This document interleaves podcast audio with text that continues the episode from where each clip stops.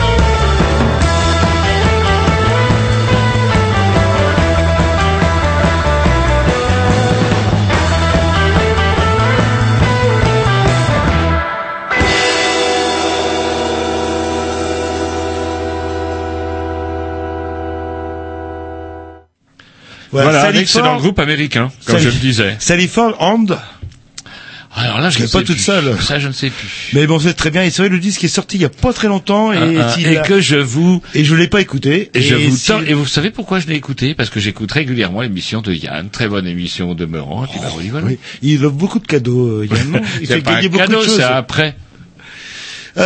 Du coup, euh, coupez la chic avec tout ça. Là.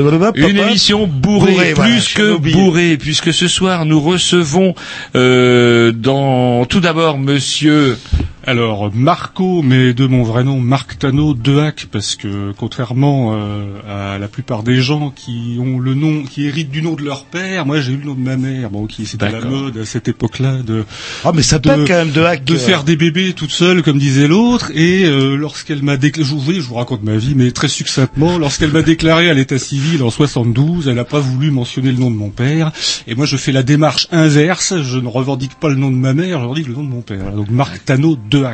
C'est belge, flamand, hollandais. Ouais, mais ça pète, euh, hein. Deux, c'est une et particule. Tano, hein. c'est Bigoudo, euh, Bretonneau. Euh, C'est ça que je connais les par tanneurs, côté de l'Orient. Et si vous êtes là, c'est pas pour nous parler de généalogie. appelez-moi Marco, ça sera beaucoup plus facile. Très Ouais. bien, on va faire ça. Mais alors du coup, si vous êtes là ce soir, c'est pas pour nous parler de généalogie, c'est pour nous parler de la création d'un nouveau parti politique. Voilà, exactement, absolument. Le parti hébertiste, en l'occurrence. Ouais, c'est vrai qu'il y a oh, quelques semaines, nous euh, vont correspondu par mail, justement. Vous nous avez contacté justement Voilà. pour dire que, comment dire, vous aviez créé un nouveau parti et que vous souhaitiez nous en parler à l'antenne. Exactement, d'autant plus que les municipales euh, sont, ne sont que dans un an, mais sont déjà dans un an. Ah, faut se positionner. Regardez à et Paris, il y a une- quand même. euh, j'aimerais bien arriver à créer, à présenter une liste hébertiste pour les municipales. Voilà, si la chose était possible. Bah, Donc écoutez, je, bon. je viens un peu faire mon général de Gaulle à la BBC, euh, à faire un petit peu mon, mon appel du 18 juin. Voilà. Et déjà dans votre programme, on en parlait hors antenne, euh, vitre obligatoire pour séparer les Voilà, techniciens donc, euh, des animateurs voilà, vedettes et je- lumière rouge. et lumière rouge. Voilà, déjà euh, c'est de noté. la console de mixage et euh, vitrage entre le voilà entre l'aquarium et le studio euh, proprement dit de Canal B pour euh, faciliter le travail. euh, voilà. On en saura un petit peu plus bah, en première partie d'émission et en deuxième partie, euh, nous Roger. recevrons monsieur, enfin nous le recevrons pas, nous l'aurons par téléphone, monsieur Paul Blu, qui est le président de l'association euh, dont l'acronyme est ANPCEN. Et Pas c'est quoi Ouais, euh, Alors, c'est association. nationale pour euh, la lutte contre la pollution nocturne. Eh c'est-à-dire les La lumières qu'on pollution nocturne, c'est des putains de lumières, qui fait qu'effectivement tout est éclairé à Giorno. On sait qu'on peut aller acheter des godasses chez Chaussée, qu'on peut aller chez Vétimode, qu'on peut aller chez Leroy Merlin, mais ça ne sert à rien puisque de toute façon c'est fermé. Mais ça coûte des sous, ça pollue et ça, ça provoque Ça a un coût aussi, série- en fait. Ouais, ça a un coût bien sûr pour euh, bah, pour la collectivité, pour l'environnement et donc du coup, On est obligé de euh, mettre encore plus d'éoliennes. bah écoutez, ça- en tout cas, ça va être l'occasion d'en parler parce que justement, on vient de paraître, vient de- normalement, il devrait être appliqué puisque quand un décret paraît au journal officiel, si c'est un décret, en tout cas, on reprécisera avec Monsieur Paul Blu, euh, qui stipule que désormais l'éclairage justement devra être réglementé, ce au niveau national afin de limiter les gaspillages. Voilà. Et, et je crois que le parti euh, Hébertis a une position très tranchée de- Euh, dessus. Pas mais encore, mais ça va venir. Vous Euh, avez quelques je vous fais connaître ma position très vite. oui. Parce que c'est pas le tout de se présenter, mais vous imaginez les tas de lumière quand vous avez des tas de problèmes, pardon, Oui, lorsque oui. vous êtes maire, la lumière, vous avez trop de lumière. Ben non, mais c'est vrai. Mais il y a une astuce. En escaladant les gouttières, on peut, il y a un disjoncteur, on peut euh, disjoncter les enseignes lumineuses. comme Alors, ça. on avait reçu d'ailleurs il y a quelques années des activistes qui débranchaient justement les, les lumières des, des- de ces boutiques de zone là qui sont fermées de toute façon, euh, sans violence, sans destruction Mmh. aucune, mais rien qu'avec des grandes perches et pouf, ils coupaient le Il système. euh, un disjoncteur. puis. Ouais, ils coupaient Ouais. l'espèce de disjoncteur placé en haut avec une grande perche, ils étaient déguisés en Père Noël. Rappelez, il y a quelques années, on les avait reçus à Canal B, c'était très rigolo. Bref, euh, voilà une émission bah, bourrée, elle est même Allez, un petit disque, c'est parti, programmation à Jean-Louis, et on commence toujours comme d'habitude, doucement, mais attendez avant de rire. Non mais j'ai euh, rien dit Alors je n'ai pas dit... Eh, J'ai ri. Ça va nous rappeler, euh, tiens, euh, ça va vous rappeler la soirée de samedi dernier. Je parle, c'est parti. Il y a de la trompette.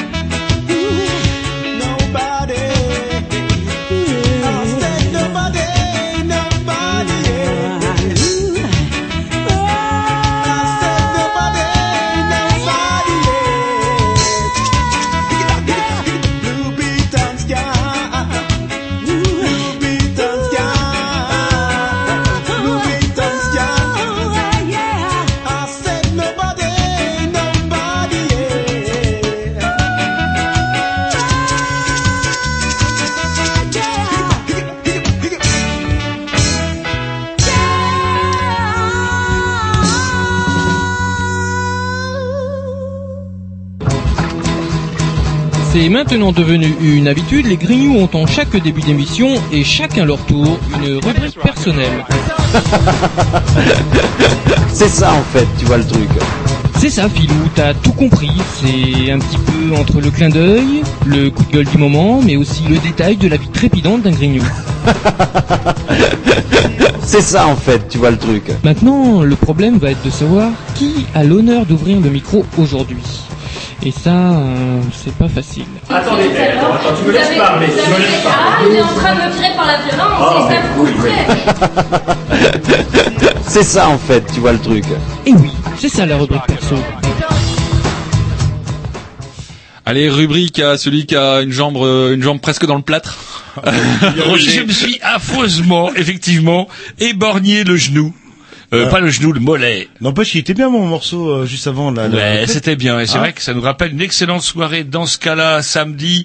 Et c'est dommage que vous n'étiez pas là. Alors, Grovitch et Tom, je ne sais pas ce qu'on pourra faire pour leur- les emmener dans un lieu où on écoute de la Tom, bonne il a un musique. chien. C'est une bonne excuse. Il faut qu'il le sorte au moins le, le matin et le soir. Il Et. Grovitch, alors, je l'ai fait il y a deux ans, du coup, faut que je me remette maintenant. Ah, mais là, Il c'était. faut, il faut deux ans pour s'en remettre. hein. Moi, je confirme. euh, dans ce cas-là, c'est deux ans. Après, on peut y revenir. Oh. mais la Et troisième nous, année. comment on fait? On y va tous les ans et on en sort vivant. vous êtes rodé monsieur. depuis le temps. Vous êtes complètement rodé. c'est Moi, j'ai pas l'habitude de tout ça. hein. C'est l'histoire de l'entraînement tout au long de l'année, ce qui nous euh, fait qu'on peut parader après euh, ce fameux euh, samedi soir.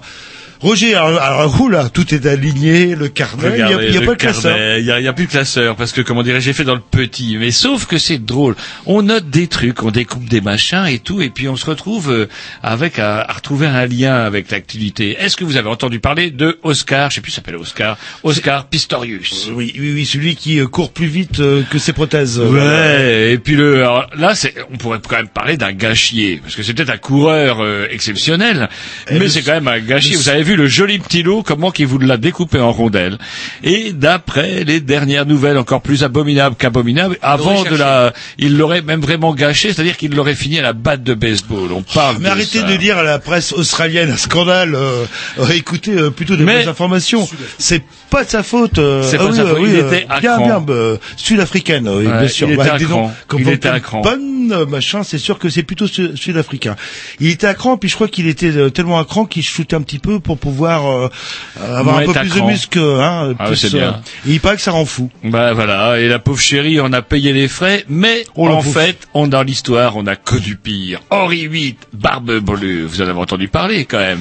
1491, 1547. C'est pas lui qui a eu huit femmes, un truc comme ça, là. là. Alors j'ai la liste, Ouais. j'ai la liste. Ça, Ouais. Oscar Pistorius, il peut aller se rhabiller. Peut-être qu'il court vite, mais en massacre de bonnes femmes, il y avait des prédécesseurs qui, eux, s'y entendaient. Catherine d'Aragon, répudiée pour ne pas lui avoir donné d'héritier mâle, elle meurt en 1536, empoisonnement. Elle a un peu cherché aussi. hein. Anne Boleyn, décapitée Oui, en oui. 1536 pour adultère, inceste et haute trahison. Elle avait un petit peu cherché, excusez-moi, pour le moment, je... C'est vrai que jusqu'à présent, rien à Rien dire. à dire. Jeanne Seymour, décédée en 1537 des suites d'une césarienne ou de la fièvre puppérale. Ah, celle-là, Eh, on peut dire. Pas de sa faute. Pas de sa faute. Ah, voilà, Eh ouais, trois la- pour le moment. Voilà, la, la, la, la, la série noire, on pourrait appeler ça.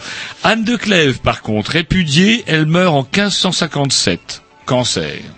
Cancer de quoi Ça en pas à l'époque. en clair, quand vous vous mariez avec Henri VIII, ou vous êtes, ou dans le meilleur des cas, vous êtes répudié, mais vous chopez le crabe. Bon, on va dire euh, douteux. Attendez, j'ai pas fini, j'ai pas fini. Catherine Howard, décapitée par contre. Ah Là, oui, ça, là, là, là, mais- quand même, décapitée en 1542, accusée d'adultère et de Ah trahison. bah voilà, normal. Elle faisait droit, ouais, quand même, vous avez quand même un, un standing à tenir. Et voilà. Et enfin, Catherine Parr, qui est morte en couche d'une septicémie en 1548 à l'âge de 36 ans en termes de sa première grossesse. Mais Pas de chance. en fait, pas de chance. Et là, on peut pas lui quand même lui imputer ce crime-là parce que, en fait, elle était devenue, euh, de, quand elle a accouché, elle était la veuve d'Henri VIII puisqu'elle s'était remaquée en quatrième noce quand même. Comme quoi, je vais te dire, c'est pas forcément euh, que les gonzesses qui disparaissaient vite, voire, puisqu'elle s'était remariée en quatrième noce avec le baron Thomas Seymour, son premier amour. Ah, c'est beau quand même. Ah, c'est une belle là. histoire. Alors, Donc, Oscar alors, Pistorius. Ça lui fait combien hein, 7 C'est bien euh, sept, euh, sept femmes en fait. Voilà. Et apparemment, historiquement, il y a une, c'est pas clair, mais le reste. Enfin, il y en a euh, quand même deux, deux décapités quand même. Oui, mais elle avait cherché- Anne Boleyn, Anne Boleyn et Catherine Howard. Ouais, c'est en se rasant, elles sont tombées sur le rasoir, elles sont, Elles sont tombées sur la hache du bourreau. Plus con, on tue. Les Français ont misé l'an dernier la somme record de 32,5 milliards d'euros aux jeux d'argent, en hausse de 2,8% par rapport à leur mise de 2011, 31,6 milliards. La Française des Jeux a su en profiter, enregistrant sur la période une augmentation de son chiffre d'affaires de 6,1%, suivi par le PMU de 2,5%. Donc Alors, quand, quand les gens disent qu'ils ont pas de thunes, ils racontent des conneries. voilà, ils en ont pour lorsque- jouer, en fait. quand, quand ils disent qu'ils payent trop d'impôts, non, vous n'en payez pas assez puisque vous achetez des gratos, des clashs, des cash, pardon, des bingos et autres saloperies multicolores chez votre marchand de journaux et de tabac qui, en plus de vous filer le cancer, de vous vendre de la presse pourrie, vous arnaquent en vous vendant des tickets colorés qui ne vous rapporteront jamais un sou. Mais bon. Quand le parti Hébertiste sera au pouvoir, ça va changer tout ça. Ah là, tiens, est-ce que le jeu serait autorisé chez les Bertis Bah, disons que le ministère des Finances est ravi quand, euh, Ah bah. quand ils ont inventé la loterie nationale dans les années 60, ça, ça rapporte des fortunes au ministère des Finances, donc euh, Bercy et se frotte les Et, mains. donc, et euh, des fortunes pour le gagnant. Non, je n'interdirai pas le jeu, mais parce que ça- Il y a- les caisses sont ne, vides. ne tuons pas la poule aux œufs d'or. Mais, euh, Puis derrière, on, se- on se passe un petit Une puis- dernière, on se passe un Dix et puis après Et on après, on embrayera continue. peut-être avec le Marco, ouais, parce que vous voyez comme euh, leur passe, leur passe. Et tiens, bah, à défaut, en une qui est plus maligne que d'acheter un millionnaire, elle, elle a vendu sa virginité aux enchères. Et vous savez combien elle l'a vendue? Oh, 2 euros. Allez, cinq. Vous êtes vraiment un barbare. Peut-être que par chez vous, la virginité vaut vient 2 euros. D'où elle vient Alors, je bien peux vous donner son nom. Alors, effectivement, Là, je ça, dirais 10 000 euros. Mais c'est ça bien de peut France. tenter, ça peut tenter parce qu'elle s'appelle Katharina Migl... En Russie Alors, alors, non, non, Ah, Katharina, j'ai pas fini. Attendez que je donne le nom. Katharina Migliorini. Donc, je dirais plus la 6. Elle a quel âge? Et non, c'est une brésilienne, 20 ans. Ah, au Brésil, euh, pff, Une brésilienne Ouais, 20 trois ans, euh, vierge, Ouais, non Et elle a vendu ses enchères sur le site australien virginswanted.com.au. non mais comme dit Ouais. Tom, euh, vierge euh, brésilienne à 20 ans, il y a une, un vice de forme. Il y a quelque chose qui cloche. Soit c'est mangé moche, du t'es sans nom, ou pas, Alors, je sais pas, mais en tout cas, 600 000 euros. Et c'est un... 600 000 Eh ouais, euros 600 000 euros, les gars. Ah non, non, le- bah, Eh ouais, essayez de vendre votre cul pour 600 000 euros, ah, une saoudienne, Honnêtement. euh, une saoudienne, je mais dis non, pas. c'est... c'est euh, Mais une brésilienne, euh, ça se trouve c'est un mec. Voilà, j'ai bien eu. Eh ben, ça sera bien fait pour la gueule de Natsu. Natsu, c'est le pseudo du euh, bonhomme qui a cassé sa tirelire face à 13 autres enchérisseurs Oh. potentiels. Un, un, un, un. Allez, en plus de ça, Natsu, c'est quand même, un- il a en plus de ça intérêt à ce que les tests MST soient en règle et qu'il ait les fesses propres. Sinon, ça se passera pas. Par contre, un Russe, à l'inverse, a vendu sa virginité et vous savez combien il a obtenu? 15 En euros. rouble, en rouble en euros Non, en euros. Oh, ça va, allez, pour tirer un coup, c'est pas mal. 10 Et gagner. euros? Oh, non, non, non. Deux? Des milliers? C'est pas notre invité, Marco, Bah, peut-être que j'aille euh, Russie, Je ne sais je- pas, 10 quelques 000. roubles, quelques... Quelque- 2500 euros. C'est vrai Ouais. C'est tout Ouais. Et lui, en plus, c'est un malin, la virginité. Ah non mais euh, C'est un ouais. garçon. Comment Ouais. vous allez vérifier Eh ben, c'est ça. ouais. que- Et 2500 euros, peut-être qu'il va tomber peut-être avec un gros kazakh qui va l'enculer. apprendra. c'était un- pas un Brésilien avec un nom italien, lui, c'était quoi Oui, Bah. Au Brésil, vous savez, il y a eu pas mal de Ah, mélanges. oui, oui. Non non mais euh, le je me sens devenir vierge 2500 euros vous dites oh là là. Ah bah écoutez, par contre, A-t-il fourni un certificat je sais pas. Ça ça s'achète. Vu, euh, notre âge, peut-être que Jean-Loup, on va avoir peut-être des petits soucis. Faux. Oh, ouais, quoique justement ça aurait de la valeur. hein, Bah. là. Je me suis retenu euh, jusqu'à Alors elle est aveugle. J'en puisse Alors plus. elle est aveugle. Allez un petit disque c'est parti. La programmation au Pissou, ils nous mettent quoi, les Un Pissous Quelque chose de bien. péchu Est-ce que vous avez pensé à la thématique de l'émission, la révolution, parti hébertiste Non. J'ai mis Ray Charles.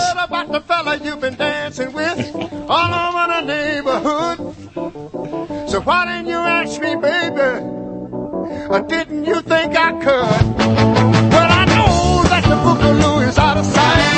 To shing a ling thing tonight. But it's up to you and me, I'm baby.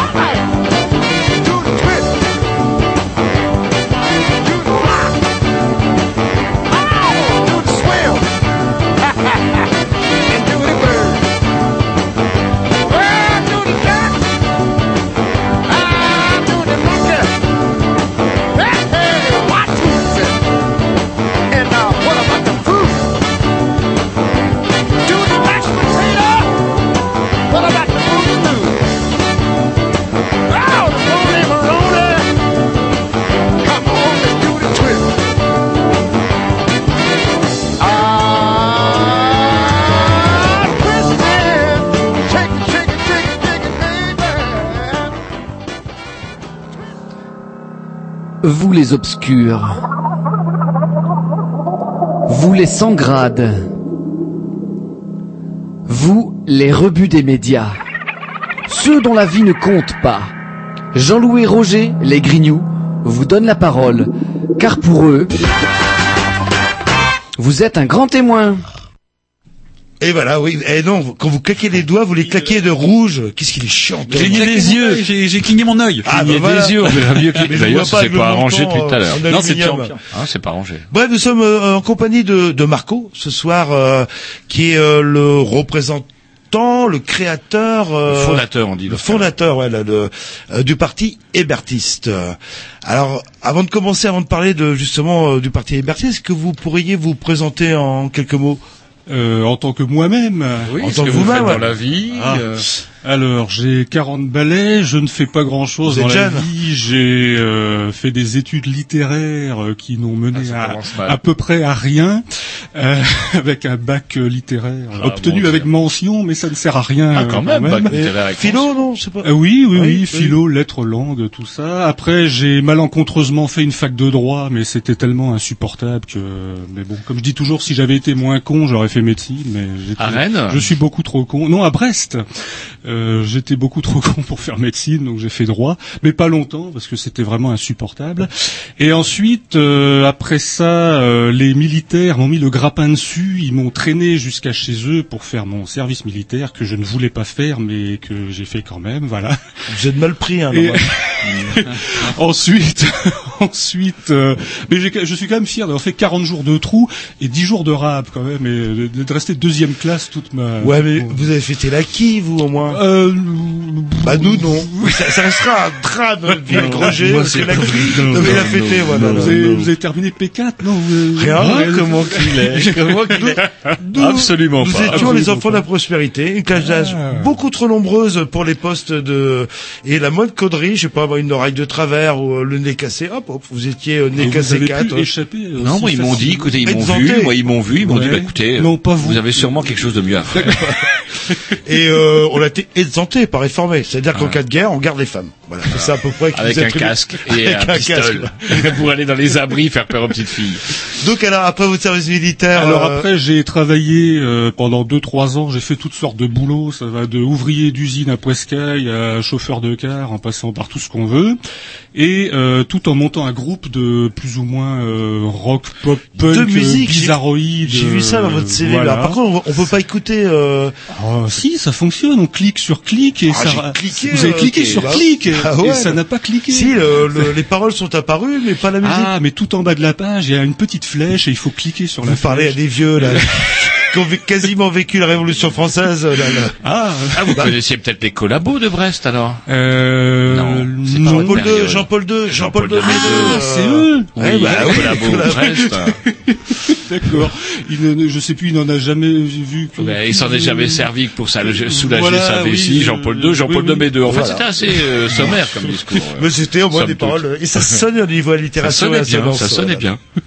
Donc les collabos, non, vous les avez pas connus. Non, j'ai pas connu les collabos, mais donc le groupe que je faisais s'appelait moins 20%, donc il fallait euh, trouver un nom. Enfin, on faisait de la musique soldée et donc il fallait trouver un nom. euh, Et quel genre ou quel style ou quel. Bah, un peu euh, pop, rock, punk, euh, bizarre. euh, enfin bizarre. euh, Il y avait, enfin parfois on était deux, parfois on était six, donc c'était un peu à géométrie variable. Donc aussi. une musique qu'on peut réécouter si on va bien en bas. Euh, Il y a euh, des maquettes de enregistrées, enfin des maquettes qu'on avait faites, euh, je sais plus quand, qui sont sur internet et quand on clique sur la petite flèche en bas, bas, de oui, la page du texte, on peut écouter. Oui, oui, oui. De toute façon, on retrouvera tous vos liens euh, sur le blog. euh. Magnifique. Donc une Et expérience pourront, musicale, euh, voilà, vous passez votre jeunesse, service Voilà. militaire, vous avez fêté Vous les faites j'ai enregistré deux maquettes vers euh, 2000-2001, enfin bref. Mais ça n'a rien donné non plus.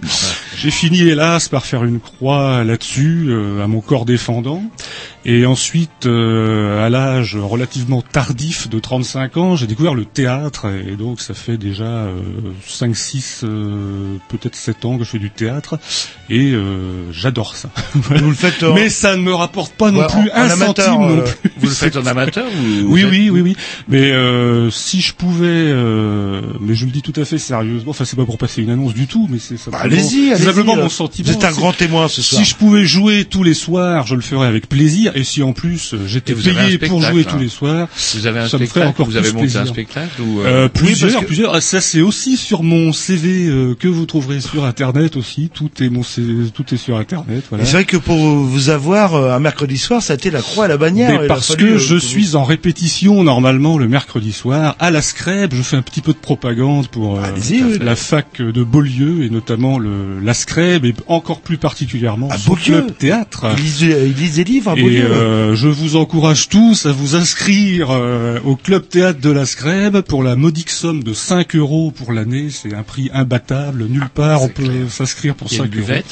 Euh, de temps en temps, on fait des week-ends un peu répétition, moitié répétition, moitié pochetron. Donc euh, c'est Ah, Lors des représentations, la question c'est simple. Quand vous pouvez Ah, l'ordre des représentations, alors je ne sais pas. On jouera, on jouera si le vous voulez nous 11 voir. mai et le 24 mai. On jouera, euh, alors je ne sais plus lequel, ça sera au Diapason et l'autre à la MJC euh, Grand Euh, je ne sais plus lequel sera le 11 mai et lequel sera le 24 mai, mais je ne sais pas s'il y aura des buvettes, mais probablement, euh, sans doute. oui, oui, euh, Ou sinon, on peut apporter son manger. euh, vous vous ça, quelques, quelques bières. Vous imposerez euh, de la buvette. euh, le- Absolument.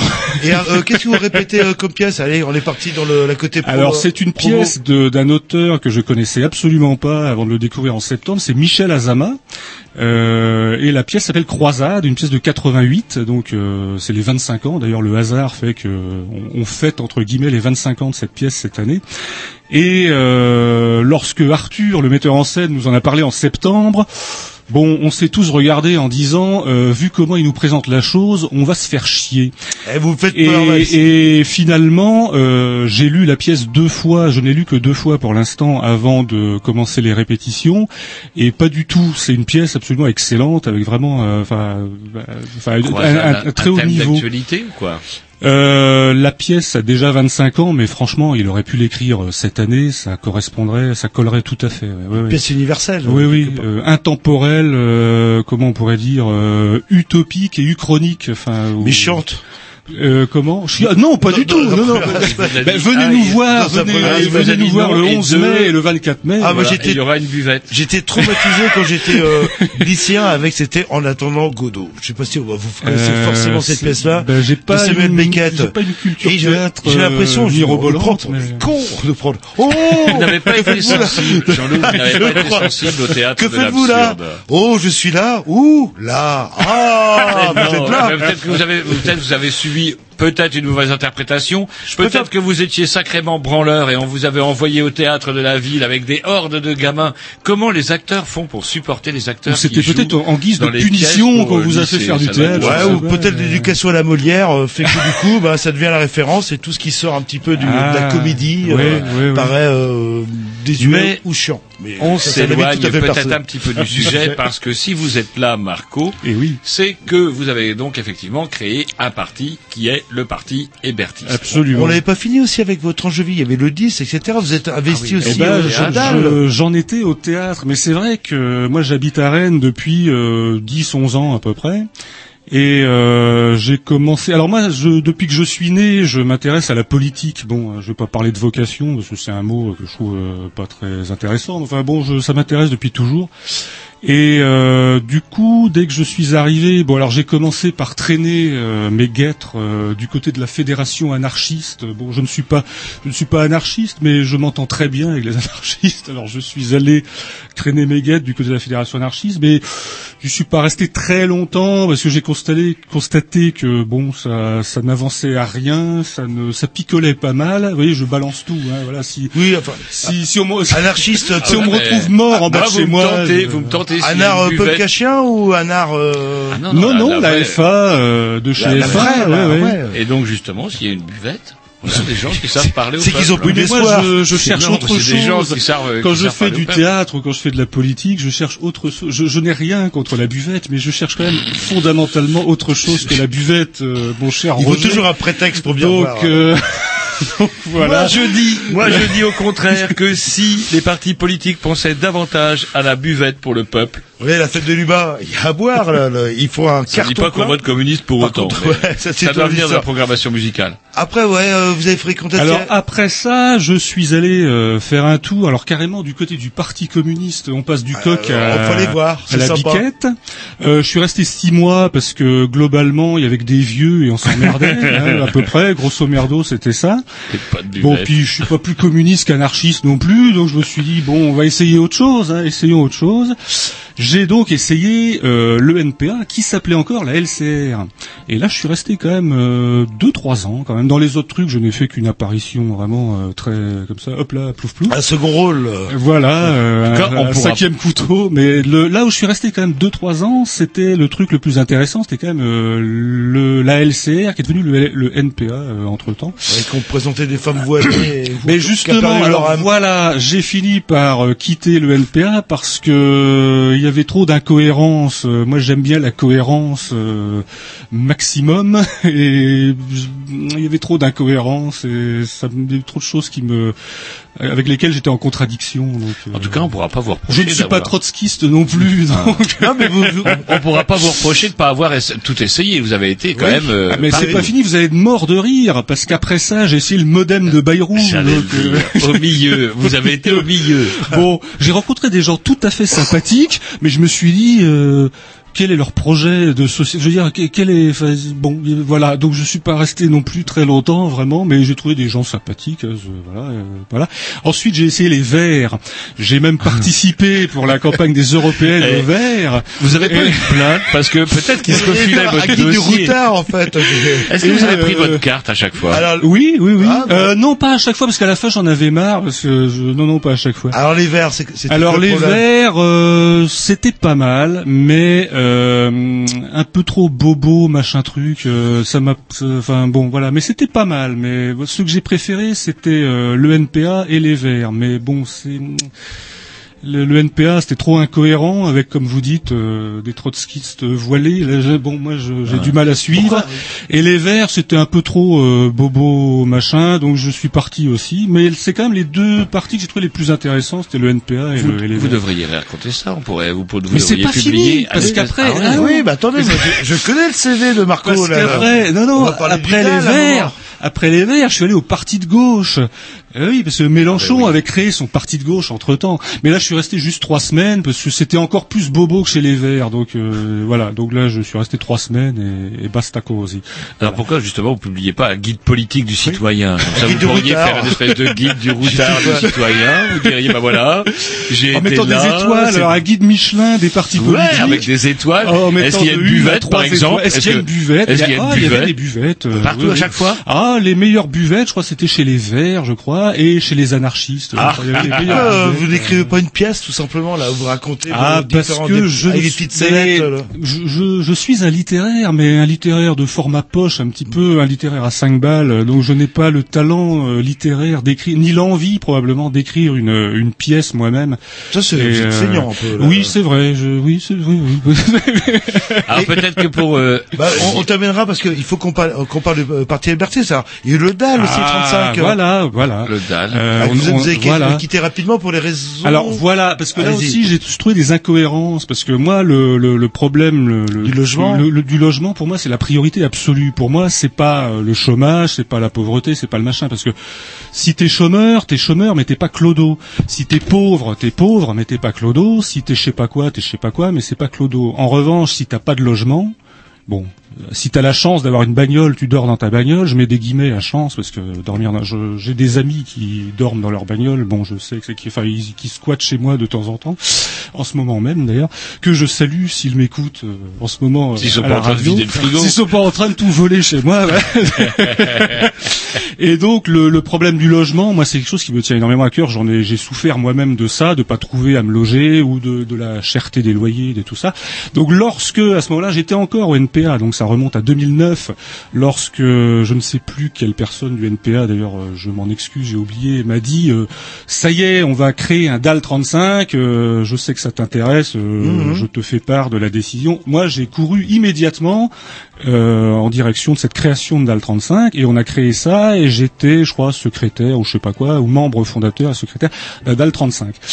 Mais je me suis très vite rendu compte que finalement c'était pas un DAL 35, c'était un collectif des sans-papiers Sans-papiers, bis, ouais. euh, Parce qu'en 35 tranché, euh, bis.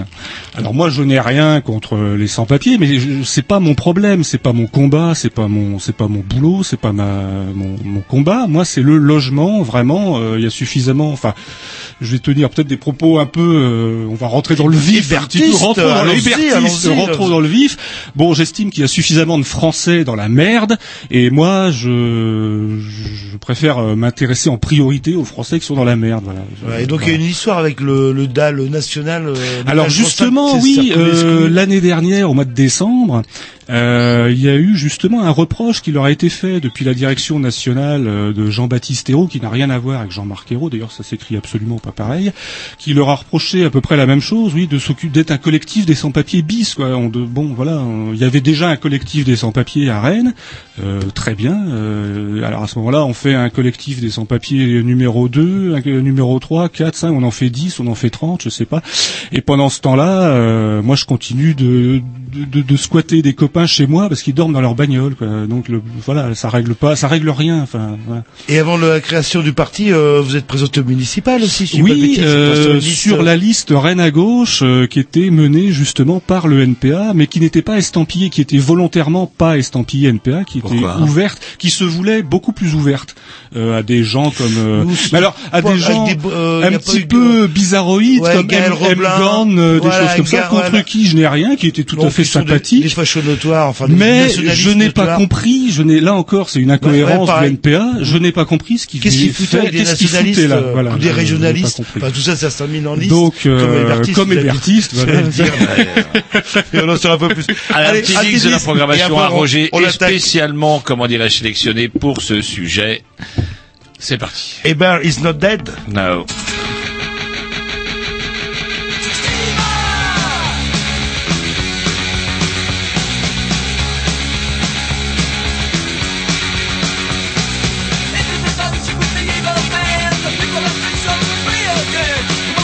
Closet, come out of the hole, come out of the woodwork, come into the fold. Devils and fighters and like to do. Night with the bandits, top of the hill. Open your windows, open your doors, open your minds to a freedom of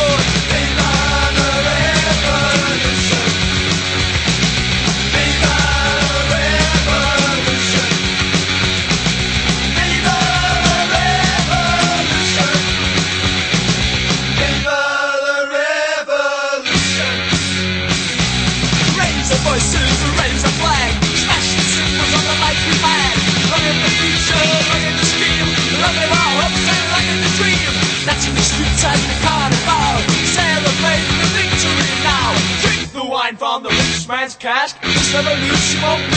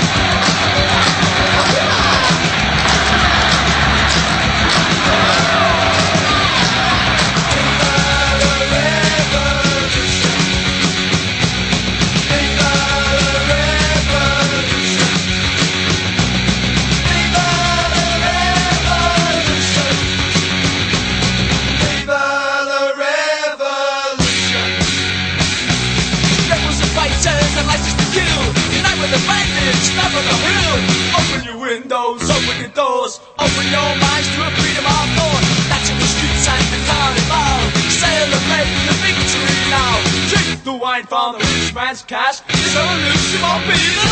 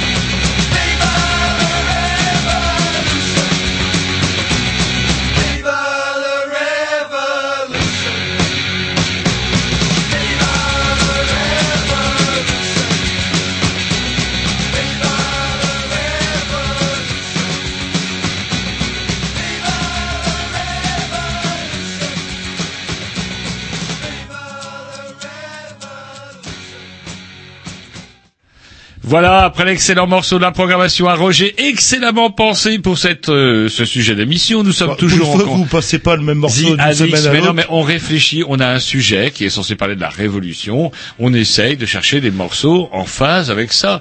Et on n'essaye pas de mettre un vague morceau de trompette pour faire plaisir à son, à son animateur préféré, Tom. C'était pour me faire plaisir. Donc toujours en compagnie de Marco du parti Hébertis après des errements politiques et c'est vrai que vous avez touché un petit peu à tout à part euh, tout ce qui était extrême droite. Oui, droite. oui, oui, ça n'a jamais été votre truc ça. UMP et compagnie, non, non. euh. Vous décidez alors qu'est-ce qui se passe alors? Pourquoi fonder un parti politique euh? Et parce que je me retrouvais pas dans les partis qui existaient, donc euh, je me suis dit il faut que je crée mon si si je ne trouve pas ce que je cherche, il faut que je le crée moi-même. euh, donc euh, donc voilà quoi. Et euh, voilà. Alors alors justement pourquoi euh, euh, mon parti normal mais Ouais, pourquoi Hébert Hébert, voilà. Ah, peut-être revenir aux origines de la révolution, peut-être bon falloir faire un petit cours. Hébert, Oui. Euh, alors pourquoi Hébert? Parce que finalement, quand on ne sait plus très bien où on va, regardons d'où on vient. Donc, euh, je me suis dit, retrouvons plus ou moins, euh, comme on dit un peu vulgairement, les fondamentaux. Je me suis dit, tiens, euh, qu'est-ce qu'il y a? Bon, il y a la Commune de Paris que j'aime bien, mais bon, c'est trop C'est bref. estampillé. C'est euh, bref, c'est pas long. euh, drapeau rouge, essayons de chercher un truc plus, je ne sais pas, rassembleur, plus machin. Qu'est-ce qu'on a? On a ah les coupeurs de tête. Je me suis dit tiens c'est intéressant, ça c'est bon ça les coupeurs de tête. Et je me suis dit qu'est-ce qu'il y a dans cette ribambelle de coupeurs de tête? Euh, Donc en piochant par-ci par-là, je me suis dit euh, ah il y en a un qui me plaît bien, c'est Jacques Hébert. Alors pourquoi Jacques Hébert? Parce que euh, c'était le plus anticlérical et anti-religieux anti, euh, religieux de la bande. Son, son slogan, c'était déchristianisons Paris, déchristianisons la France. Et moi, qui suis extrêmement anticlérical, j'ai fait toute ma scolarité chez les curés, donc ça explique, ça, explique un certain nombre de choses. Et donc, euh, moi, je suis un bon vieux bouffeur de curé, mais euh, jusqu'à la moelle. Et euh, je me suis dit, tiens, Hébert, euh, en tant qu'anticlérical et anti-religieux, c'est pas mal. Et puis Hébert, c'était aussi, alors je j'ai apporté une petite anti-sèche. hein, oui, je- Oui, pour être je- sûr, je, euh, raconte tout. un populiste, euh, di- diraient certains. Oui, alors ça c'est un mot que je supporte pas. Ça, c'est, les connards de droite qui disent ça, non Ah bah, je sais pas, moi, je... Ou les euh, bobos, j'en sais rien. un populiste euh, ou, ou quelqu'un qui est près du peuple. Ouais, oui, voilà. Ben alors Je sais dans, pas. dans- dans le sens positif, euh, dans le sens d'une valeur positive, quoi. Voilà. Et donc ce brave gars euh, de Jacques Hébert était né à Alençon en 1757. C'était un journaliste et un pamphlétaire, et il se retrouve à Paris euh, au club des Cordeliers. Alors les Cordeliers, c'était le club, euh, juste, enfin le club, euh, le mot est un petit peu, bon aujourd'hui un peu connoté, mais le club des Cordeliers, c'était quand même le plus le plus, popu- proche de, de- des revendications justement euh, du peuple et des ouvriers. qu'on toutes ces retrouvait au sein de la commune de Paris, puisque c'était institué de la commune de Paris en parallèle, Voilà. qui gouvernait un peu en parallèle du, du- de la convention, en fait. Exact. Et puis les artisans, les ouvriers n'existaient pas Il y avait- encore. Et c'était le plus anti-monarchiste et le plus anti-religieux. Donc c'est lui euh, qui était parmi les plus virulents, qui a voulu le- non seulement la, la destitution du roi, parce qu'au départ, en 89, le principe c'est de créer une monarchie constitutionnelle à l'anglaise. Le, le principe en 89, c'est de garder le roi. Et après, ça va devenir, l'idée va se faire de destituer le roi. Parce qu'il a filé à Varennes. Voilà. eh ben, con. voilà. Mais quel Là, on serait là, on aurait un roi et tous, on serait fiers. Quelle idée et, et donc, euh, Hébert, justement, figure parmi les plus anti-monarchistes et qui veulent vraiment non seulement euh, en finir avec la monarchie, mais qui veut la tête du roi euh, purement et simplement, et euh, les plus anti-religieux, et un des partisans de la terreur. Bon, après, euh, la terreur, on, Elle était nécessaire. on, après moi. on c'est peut marrant en parce penser que- ce qu'on veut, mais bon... Roger, euh, qui bien Danton, disait qu'on aurait pu l'éviter. c'est Moi vraiment, aime vous bien êtes vraiment, alors, dit, non seulement j'ai oublié de vous rappeler le mea culpa que vous deviez faire euh, la semaine dernière, rapport Attendez, on avait les aux Roumains et au cœur. disque que j'aurais passé. Mais là, vous me faites passer pour un dantoniste alors que comment vous m'accusiez de robespierrisme là, il y a, il y a Oh. peu de temps. Oh, oui, Et donc du coup, euh, comment dirais-je, vous venez changer votre fusil d'épaule parce que notre invité Marco est là et ce n'est pas joli, joli, joli. Non, mais c'est vrai que la terreur, il n'y avait pas de Bref, choix. Robespierre du coup euh, paraît, euh, euh, pa- paraît pour un modéré comparé à Hébert du coup. Oui, enfin traiter Robespierre de modéré, c'est Bah, par rapport pas- à Hébert qui voulait la tête de tout le monde, par exemple, Robespierre avait une position plus nuancée par rapport au prix du maximum, par exemple, oui, oui, euh, oui, par mais rapport à pas mal de enfin, choses. Je pense pas qu'on puisse le, le taxer de modéré quand même. Il était quand même euh, partisan et artisan de la terreur Ouais, lui mais aussi. Hébert et il était euh, très Mais virulent. Hébert, c'est en- ouais. Encore plus. Oui, oui, bah Hébert était euh, était sur sa gauche, quoi, à peu près. C'est pour vous dire ouais. que oui, le- On trouve toujours plus extrémiste que soi. Et alors euh, souvent donc on, appelle justement les, amis de Danton les indulgents euh, dont vous semblez être euh, Roger. euh, Non, mais ça, c'est une légende. Voilà. Le c'est tribunal. vraiment un enfoiré, parce que comment Même dirais Tom on s'est engueulé comme du poisson pourri lors d'une euh, fin d'émission, et il me traitait de Robespierriste, et voilà que maintenant, lui, de, il, de Danton. euh, il défendait. Danton, il défendait Danton, et voilà que Tom maintenant, dans là. son délire alcoolique, maintenant, il me prend pour Danton. Bref, revenons-en aux indulgents, donc les indulgents, les dantonistes, dont Voilà. faisait partie Jean-Loup il n'y a pas encore cinq minutes, et les exagérés. Oui, exactement. Et oui, parce que justement, je, pensais que vous alliez dire les enragés. Non, c'était les exagérés. Les, Ça, les enragés, c'était un mec qui s'appelait Jacques Roux, alors que je connais pas intimement, alors je ne sais pas, mais effectivement, il s'agit bien des exagérés, oui. Euh, les amis de Alors, les Hébert. exagérés, c'était qui? Alors, donc c'était hébertiste. Oh, il y avait il y avait Camille il y avait pas Desmoulins, il y ouais. avait, euh, il y avait Fabre d'Églantine, il y avait, je ne sais plus, il y avait toute une bande de joyeux, une ribambelle de joyeux drilles, là, il y avait, euh, Hébert, forcément, il y avait, euh, oh, je ne sais plus exactement. Des enfin, noms. oui, on retrouve des moulins, on retrouve, euh, Ouais. euh, Fab d'Églantine, on retrouve, euh, je me demande s'il n'y a pas Louis Saint-Just, je sais plus, euh, voilà. On retrouve Fouché, par contre. Ah, Fouché, oui. alors lui, Les lui, régimes il passent, retourner sa Ah, bah, lui, parce que lui, oui, il oui, finira oui, jamais ouais, sur ouais, la charrette, non, et il finira ministre de la police, comment dirais-je, sous Napoléon. On l'appelait Roger. Gueule, vous vous, vous un connaissez, vous connaissez l'aphorisme qu'on lui hein, le- les régimes passent, la police reste. hein, Ah, voilà. ah, C'est- ouais. Et il y a Carrier. Alors Carrier, lui, il est quand même de sinistre mémoire, parce que lorsqu'il a débarqué à a fait Nantes, couler, ouais, euh, du curé. ouais, les il avait un noyades, peu cherché. les noyades de Nantes, on appelle ça. Ah. C'est-à-dire qu'il foutait Ouais. justement qui est un bouffeur Avec, de curé. plus, Euh, il avait mis justement plein de curés et de moines dans des péniches Ouais. sur la Loire et il avait coulé les péniches. Ah, bah, Bah non, ils étaient tellement gras, les on moines, fait pas qu'ils ont coulé d'omelette tout sans casser des péniches, sans couler. les- on n'est pas là pour faire un cours d'histoire, mais il faut remettre en contexte aussi la période où il y avait les putains d'Autrichiens, euh, allez, euh, euh, N'insultez pas les Autrichiens. plus euh, la, la révolte intérieure, il fallait, euh, pour sauver la révolution, Noyer les prêtres. bah, faire Voilà. une espèce de dictature. Euh, on bon, voit que vous avez pris fait et cause pour Monsieur Marco, mais vous avez raison, vous avez raison. On voit peut-être que je, je soupçonne Jean-Loup de se dire. Alors ils sont combien dans ce parti-là? Tiens, Vous êtes combien d'ailleurs? Oh, j'ose à peine vous le dire. Bah, euh, dites-le, parce que... euh, euh, nous sommes à peu près trois, donc vous voyez, combien coûte la cotise soupçonne Oh, Jean-Loup. Rien du tout. Je, Rien du tout. je ne peux pas me permettre d'exiger une cotisation. Mais est-ce qu'il y a Vous une serez le bienvenu. Et est-ce qu'il y a une buvette dans des réunions hébertistes Mm, Après, après, après. Alors pas pendant. Non, non. Bah, vous non, savez non, que la plupart des, des journées révolutionnaires, dont le 14 juillet, ils étaient bourrés, les Parisiens. Là, le- Et en plus, euh, tous les textes historiques le certifient. Dès que le prix du pain monte et dès que le prix du vin descend, et ben voilà, on a des journées révolutionnaires. corrélation. Et donc, à Hébert, c'est juste une référence euh, ou est-ce que vous vous inspirez de son discours euh, par Euh, rapport à votre j'aime programme bien, j'aime bien. euh, bon, enfin, je, je me suis servi d'Hébert comme de comme de, de point de départ. Après, je connais pas spécialement Hébert. Je sais, j'aime bien. Je sais comme il était journaliste, il Il écrivait. ce journal. Il écrivait un journal qui s'appelait Duchesne. Le Père Père du Chêne, Duchesne. euh, dont le slogan était foutre. Euh, il écrivait, c'était écrit noir sur blanc. Il ponctuait ses phrases de jurons. De... Alors moi, comme euh, comme il m'arrive parfois d'avoir un langage euh, fleuri euh, de, de, de jurons et de et d'injures et de, je me suis un petit peu reconnu et amusé de, du style euh, épistolaire et journalistique de Hébert. Donc Alors justement, pour, comment dirais-je, j'ai un truc qui me surprend. Comment apparemment, effectivement, la base de, de, de l'hébertisme, c'était son journal qui a été. Je me suis un peu renseigné avant de venir ici. Je diffusais jusqu'à 600 000, 600 000 ouais, exemplaires. et oui, oui, oui. Parce qu'il distribué ah, aux oui, armées. Il trichait, c'est pour ça, parce que c'était ah, mais- obligatoire à, à l'armée, donc Ouais, ça montait enfin, forcément le tirage. distribué aux Mais armées. 600 000, c'est pas 600 mal, 000, quand c'est colossal. Bah, aujourd'hui, j'ai c'est- dire. aujourd'hui, c'est un disque d'or. J'aurais Alors, j'aurais aujourd'hui, il y a 600 beaucoup de 000 journaux. adhérents dans mon parti. Il y a beaucoup de journaux aujourd'hui qui aimeraient bien tirer à 600 000 exemplaires, Ah bah, j'aime autant vous le dire. Tu m'étonnes. Mais alors du coup, vous, euh, ça vous titille pas justement de faire connaître euh, votre pensée par la par voie de presse, par exemple, ou voie de presse numérique en tout cas, puisque désormais. Euh, euh, C'est pour ça que j'ai un site internet où je qui sert un petit peu de, de peut-être de, de journal un peu numérique, si on peut dire. Enfin, c'est pas c'est pas présenté comme un journal, c'est présenté comme un programme politique.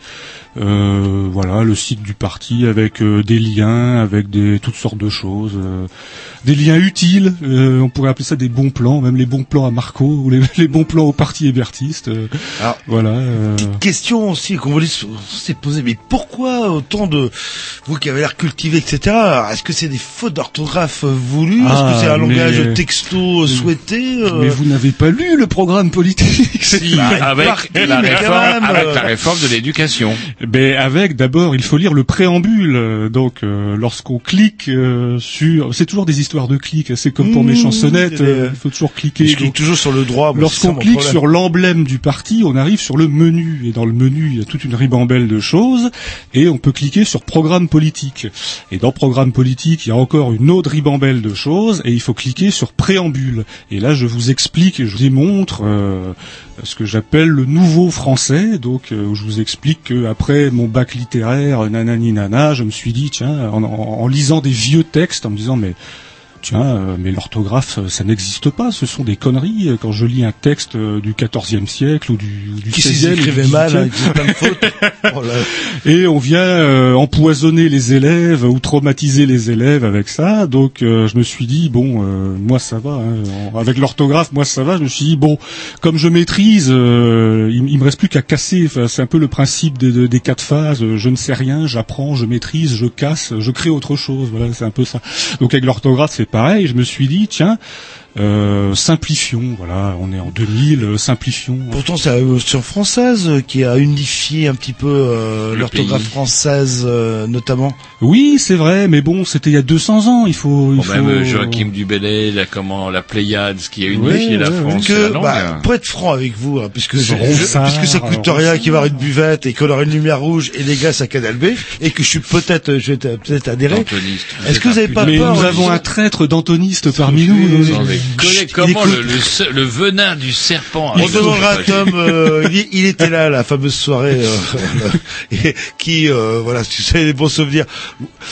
Ah, J'avais même eu peur. Ouais, à ouais, l'époque, c'était c'était Jerry d'ailleurs. On Ah. pensait, on pensait que vous alliez vous battre. une vraie dispute, alors. Ah oui. Ah, une tous les 30 ans, ça arrive. ça, Oui, avec, euh, comment dirais-je, celui-ci qui était dantoniste à l'époque, je tiens à le préciser. Oh, alors là, je saurais, je saurais pas dire. Ah bah putain, vous êtes bien mal Je éduqués, sais qu'il y avait Danton et Robespierre, mais c'est tout ce que je me rappelle. Et que même les serveurs étaient là en train de, oui, vous êtes un Robespierre, vous, c'est ça. Danton, au lieu de se traiter de Tu connard, es Robert con. Pierriste, tu ne seras pas servi, tu n'auras pas. de- Mais pareil, alors justement, euh, nous quand vous avez contacté justement bah, euh, le site euh, Hébertiste, tiens, ça nous a un petit peu euh, attiré. C'est vrai qu'on va sur euh, votre site, etc. Si j'ai pas bien cliqué sur le bon truc où vous expliquez pourquoi euh, cette réforme radicale de l'orthographe, euh, on a l'impression, enfin je sais pas, ça peut être très ambigu du style, euh, bah c'est un, bah, un brave type quoi. euh, Voilà, le- mais il faut lire le préambule. Il faut Ah commencer ouais, par ouais, lire le c'est long, préambule. les préambules en général. Ah. Et on le retrouve dans le programme sur la réforme de l'éducation nationale, d'ailleurs. Euh, quoi donc là le La réforme de l'orthographe, vous en parlez. euh, Je ne sais plus. Redites-moi ça, Roger. C'est votre programme. J'ai l'impression d'avoir On a- lu votre programme. On a un an pour vous entraîner avant Voilà, les Je ne municipales. voudrais pas faire mon rabat-joie, mais l'heure tourne, il est déjà 21h10, on s'écoute un petit Dix et on, On continue. termine, ouais, Ouais. Et après on conclut.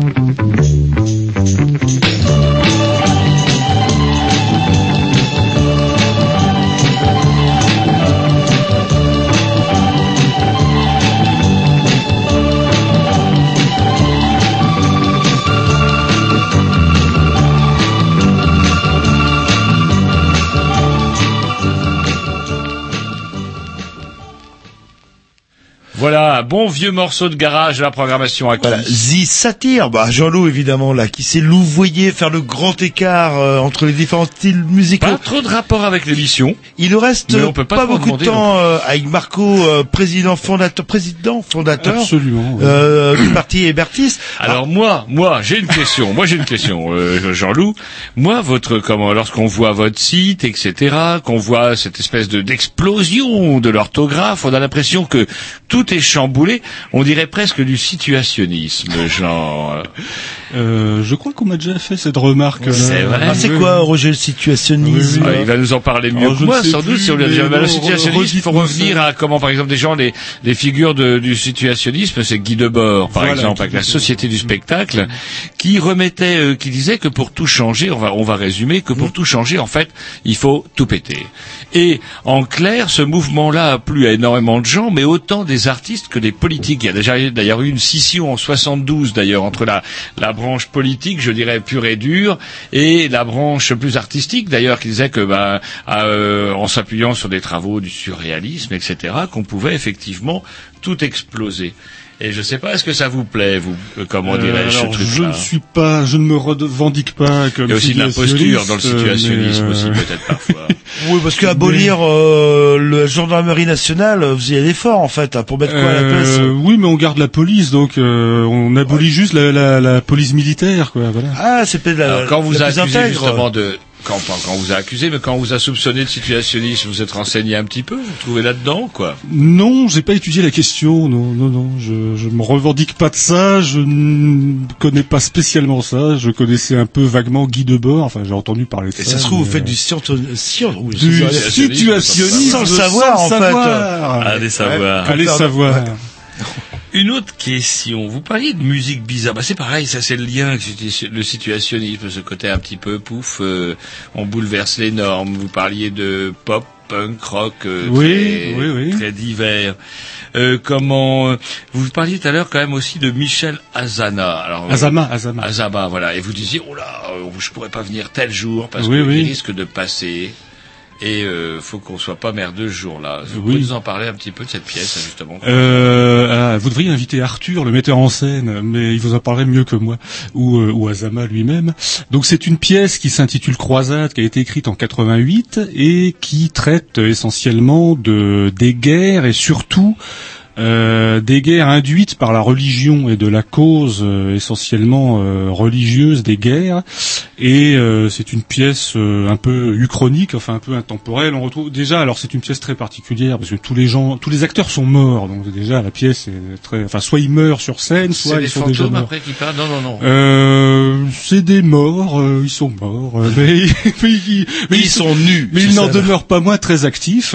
Et donc, euh, ça, ça remet en situation euh, aussi bien euh, un, un juif brûlé sur un bûcher par l'Inquisition que un- une espèce d'ancien GI reconverti dans la vente d'armes illégales euh, dans des pays euh, exotiques, on va dire, ou aussi bien euh, le- les conflits israélo-palestiniens, ou tous, enfin toutes les guerres euh, induites par la religion. Voilà. c'est- Et donc nous répétons assidûment. C'est pour ça que je vous ai dit le mercredi. c'est- Donc ça c'est a un lien quand même un petit peu avec euh, votre combat politique, à savoir bouffon du curé. Bouffon du curé.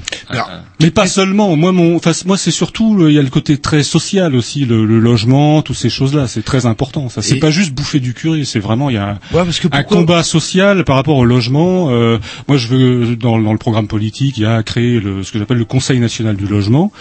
Donc, c'est l'équivalent de la sécurité sociale, mais en, en matière de logement, quoi, que, je- que plus personne ne soit à la rue ou euh, dans des foyers d'hébergement ou d'ailleurs où les gens veulent pas aller parce que c'est plutôt euh, insalubre ou violent parfois où on leur pique leurs affaires où il y a de l'alcoolisme ou de la violence ou du machin. Ils préfèrent rester sur le trottoir avec leurs chiens ou tout ce qu'on veut. Donc je, il faut que chaque enfin que, que le logement ça, ça doit être pourquoi un parti de plus du coup Justement parce que le logement vous préoccupe, pourquoi pas créer une asso justement en faveur du logement par parce exemple? que je c'est pas suffisant. Ça n'a pas ça n'a pas voix au chapitre c'est pas suffisant. Ça ne prend pas de, de décision ça n'a pas le pouvoir ça ne peut pas Et imposer qu'un euh, parti des lois. politique euh, qui est, qui est créé ex nihilo comme ça va avoir plus de pouvoir qu'une asso, où les gens peut-être adhéreraient à votre asso en se disant ça va, c'est une asso, c'est pas non plus un parti politique, il n'y a pas d'embrigadement, parce qu'il y a aussi dans un, un parti politique, c'est connoté quand même. Puis Hébert, c'est quand même quelqu'un quand même. Vous auriez pris Danton. Vous auriez pris Danton. Vous auriez pris. Danton. Ça passait. Oui, oui, mais Hébert, je préfère Hébert, c'est plus radical. C'est- Non, je préfère Hébert. Est-ce que vous croyez qu'il faut encore couper des têtes alors du coup aujourd'hui? Euh, ah, euh, La peine de mort, euh, il, pense- il faudrait, il faudrait. Parce que la peine de mort. Ouais, ouais, le parti hébertiste, est-ce qu'il est prêt à la réhabiliter, la peine de Euh, mort Moi, à titre personnel, alors Bah, C'est je- vous le président fondateur. Je vais peut-être vous choquer, mais tant mieux. Euh, moi, à titre personnel, je suis pour. Voilà, comme ça, c'est dit. Mais évidemment, il n'est pas question de la réintroduire. Voilà. Ah, ah, pourquoi vous êtes pour à titre personnel Pourquoi pas couper Euh, une chance Des mains ou des pieds, c'est plus simple. Euh, non, euh, non. Euh, Le côté loi du talion, par radical. exemple, quand on pose la question classique. si Non, c'est pas femme, ça, mais c'est, si vous voulez, c'est, euh, je ne sais pas comment vous dire ça. euh, bon, c'est un peu mon côté un peu euh, extrémiste aussi, radical, mais euh, comment dire ça? Enfin, c'est, difficile de de, de de de voir des situations où euh, on met des gens en prison. Bon, euh, je sais pas, ils violent des gamins dans les bois et puis on les relâche au bout de leur euh, un certain temps, puis ils retournent violer des gamins dans les bois, enfin ou des trucs comme ça, ou, ou qu'importe. Mais je veux dire, bon, euh, on retrouve un peu le, le qui a bu boira. Enfin voilà, je je je. Est-ce qu'on parle je- pas de, ma- de malade en je, fait je, je ne crois à rien, donc euh, j'entreprends, mais je ne crois à rien, mais donc je ne crois pas non plus à, à ce que le, le- les curaillons pourraient appeler la rédemption, je ne sais pas quoi. Donc, Non, mais là, on euh, parle pas de rédemption, on parle de mise à l'écart de personnes Mm, dangereuses pour la mm, société. Voilà. Par contre, lorsque vous sous-entendez que les personnes sortent euh, de la prison et qu'effectivement vous ne croyez pas à la rédemption, est-ce qu'il faudrait peut-être pas plutôt changer la prison qu'établir la rétablir la peine de mort? Euh, alors j'ai aussi dans le chapitre euh, justice euh, du programme du parti, il y a euh, un certain nombre d'articles concernant la prison, concernant euh, un certain nombre de de de- d'améliorations. euh, Parce que moi, je veux bien moi qu'on mette les gens en prison, mais il y a eu des photos, il y a un dossier là qui est paru sur les baumettes à la prison du, du nord de chez euh, j'ai vu les images, c'était absolument Bon, ça va quoi. Si oui, on oui. veut effectivement que la prison euh, ait une vocation, ouais, c'est pas au Baumette qu'effectivement le petit branleur qui aura dealé euh, 10 barrettes de toche va la trouver, c'est clair. Ouais, ouais, ouais. Là là-dedans, il pensera qu'à survivre, à pas se faire bouffer par les rats, à pas se faire enculer aux douches, voilà. Ouais, ouais. Et donc du Mais coup, j'ai vu les images, c'était absolument Ouais, moi ça, moi ça je suis un peu ouais, tombé ouais. sur le cul, Mhm. effectivement, parce que j'imaginais pas que la République qui se part de tous les oripeaux de démocratie, France, terre de démocratie, puisse effectivement euh, enfermer des gens dans des conditions aussi innommables, parce que je crois que c'est Peut-être qu'on n'a pas eu le temps de construire les prisons assez vite. Ouais, sans par rapport à la crise. Mais c'est assez. Euh, bah, vous-même connaissez aussi Jean-Loup pour cette autre raison, euh, comment dirais-je, professionnelle. Attention, pas euh, pas euh, pénale, euh, comment dirais-je, de la prison.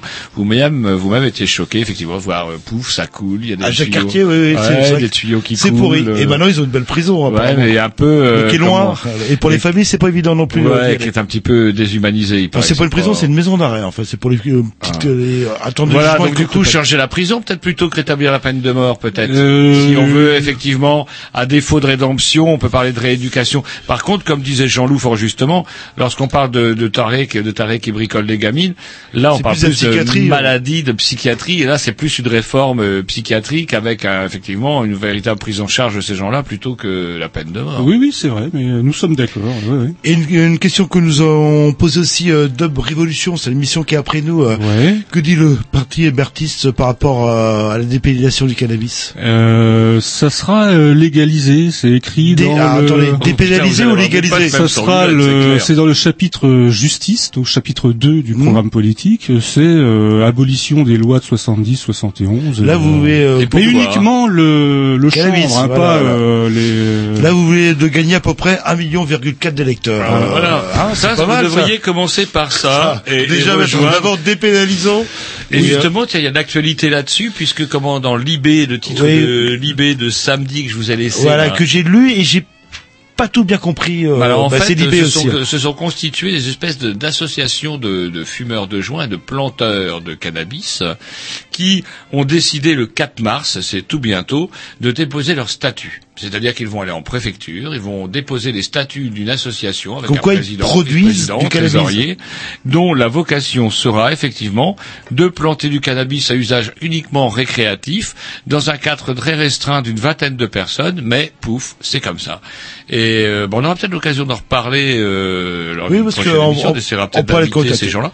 Et donc du coup, vous, qu'est-ce que vous en pensez, vous, de cette initiative-là? Euh, je sais pas, il faudrait que je rencontre euh, les, les... Ah, Vous allez sur l'IB, site de l'IB, vous vous tapez effectivement. Comment ils euh, appellent ça des des des, qui des, le euh, des- oui sociales euh, Ouais. euh, je sais plus comment là, Ça existe que- en Espagne Ouais, d'ailleurs. déjà. apparemment mais c'est c'est enfin c'est vrai que j'ai lu l'article et euh, c'est reste confus dans dans mon idée quoi là le... Mais bref, euh, sujet à Enfin, l'essentiel de mon programme ne se cantonne pas euh, Non, à, peut- buvette, à la buvette et au fumeur de joie. à la légalisation du chanvre. hein. maires aiment, aimait bien le peuple, c'est surtout le logement en priorité, et puis un certain nombre de, de choses euh, euh, sociales, euh, sociétales. le théâtre obligatoire pour tout le monde. Non, non, non. Donc non, quand même pas. non, là, non. là. Alors je vais encore faire mon vieux con, mais il est déjà Oui, 21h15, enfin, mon Dieu, et l'heure passe. Donc du coup, Marco, ben, on vous retrouvera Dieu, sûrement l'année prochaine à la tête de votre liste. Ben voilà. Alors justement, est-ce que je peux en profiter pour demander que je cherche J'ai besoin de 60 volontaires pour présenter une pas un nombre liste. impair. Mais il en faut 61, mais il y a déjà moi, donc euh, voilà, donc il y en a, Donc plus, il y en a plus que 60 trois, à trouver. Voilà. que- Arrondissons à 60 euh, pour que- euh, constituer une liste euh, pour me présenter, pour présenter une liste hébertiste au municipal de mars 2014. Et euh, au moins pour emmerder les bobocialistes, si au moins ça peut servir à ça, ça sera déjà pas mal. C'est vrai qu'on en parlait en, en préparant l'émission. Euh, C'est vrai qu'à Rennes, là, il s'en va euh, de Lavaux. Et là, il pourrait mettre, euh, je sais pas moi. On n'aura pas eu le temps de retenir son nom. Ouais. Vous saviez que c'était de là, vous m'avez impressionné, d'habitude on oublie à chaque fois. Et là, on met, je sais pas moi, une poupée en plastique où c'est marqué socialiste dessus. Bah, les gens vont voter socialiste à Rennes. C'est comme Rennes, ça. c'est pas impossible. Ah, c'est comme ça. Toi, là, là. Bon, c'est peut-être Allez, pas. On se met un petit disque. On vous dit au revoir. On retrouvera tous vos liens euh, sur le blog. D'accord. Euh, Ou alors euh, juste le allez-y. le- l'adresse du site euh, parti hébertiste en un seul mot point free.fr. Voilà, et on trouve- Sans accent sur hébertiste parce que c'est du euh, internet. euh, Ah ouais, vous êtes- méticuleux là. Ah, sur je le- suis hein, très ah, méticuleux. là-dessus. Là, le- surtout, je suis très méticuleux surtout. Et une réforme de l'orthographe qui pourrait vous attirer aussi plusieurs millions euh, d'adhérents, normalement. Chez les canques, les canques, les fumeurs de joint, les amateurs de buvette, eh ben, il va être beau le parti hébertiste. On vous remercie en tout cas, Marco. Merci de m'avoir reçu. Allez, un petit disque et on soit après euh, Monsieur Glu.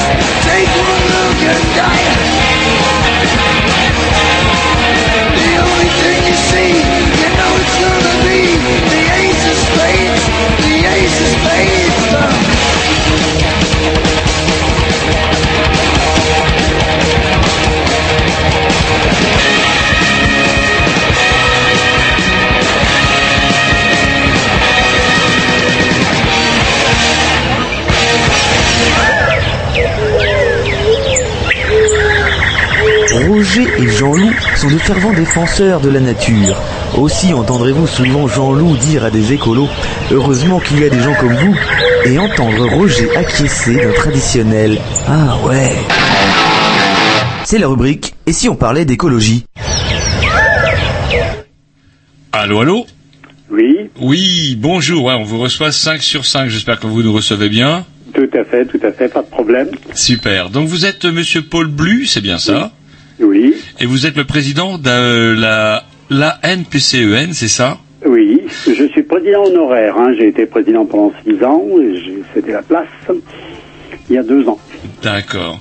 Et donc c'est une association dont, euh, comment dirais-je, j'ai découvert l'existence par le biais d'un article paru dans la presse locale concernant euh, la publication d'un décret, euh, d'un décret comment qui va limiter l'éclairage public en ville. C'est bien ça Alors, ce n'est pas l'éclairage public, hein, c'est l'éclairage privé. Il y avait eu la préparation d'un décret en 2011 de limitation de l'éclairage public, mais euh, en préparation seulement, qui n'a pas abouti, qui va sans doute ressortir prochainement. Pour l'instant, il s'agit d'éclairage privé, c'est-à-dire les magasins, les bureaux, les monuments publics, euh, les usines, les zones d'activité commerciale.